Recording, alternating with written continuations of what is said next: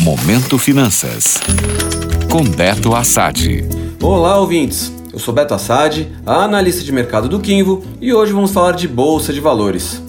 Depois de subir 2,85% em dezembro e reduzir levemente as perdas de 2021, o Ibovespa começou o ano novo retomando seu movimento de queda. Após os seis primeiros pregões de 2022, o principal índice da Bolsa de Ações brasileira vai caindo 2,74% no ano, aos 101.945 pontos. Com isso, vai se aproximando novamente daquele patamar simbólico e tão comentado dos 100 mil pontos.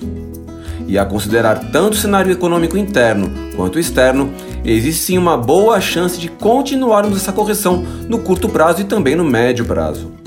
Aqui temos toda a turbulência das eleições, da situação fiscal do governo, que continua preocupando os investidores, além de previsões cada vez mais pessimistas em relação ao crescimento do PIB.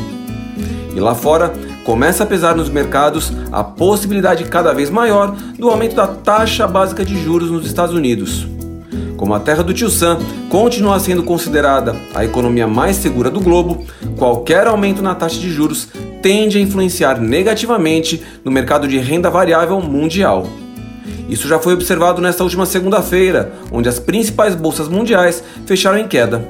Aqui, o Ibovespa, por exemplo, caiu 0,75%.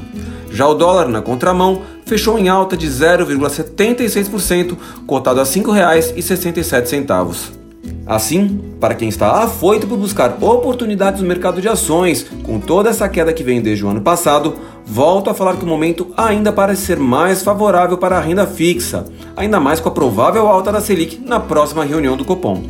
Mas isso não significa que eu não esteja de olho no mercado de ações. O Ibovespa fica interessante para mim na faixa dos 93.500 pontos, local onde atraiu muitos compradores no final de 2020. Portanto, chegando lá, vale a pena ficar de olho se boas oportunidades irão surgir. Enquanto isso, melhor mesmo é proteger o seu dinheiro.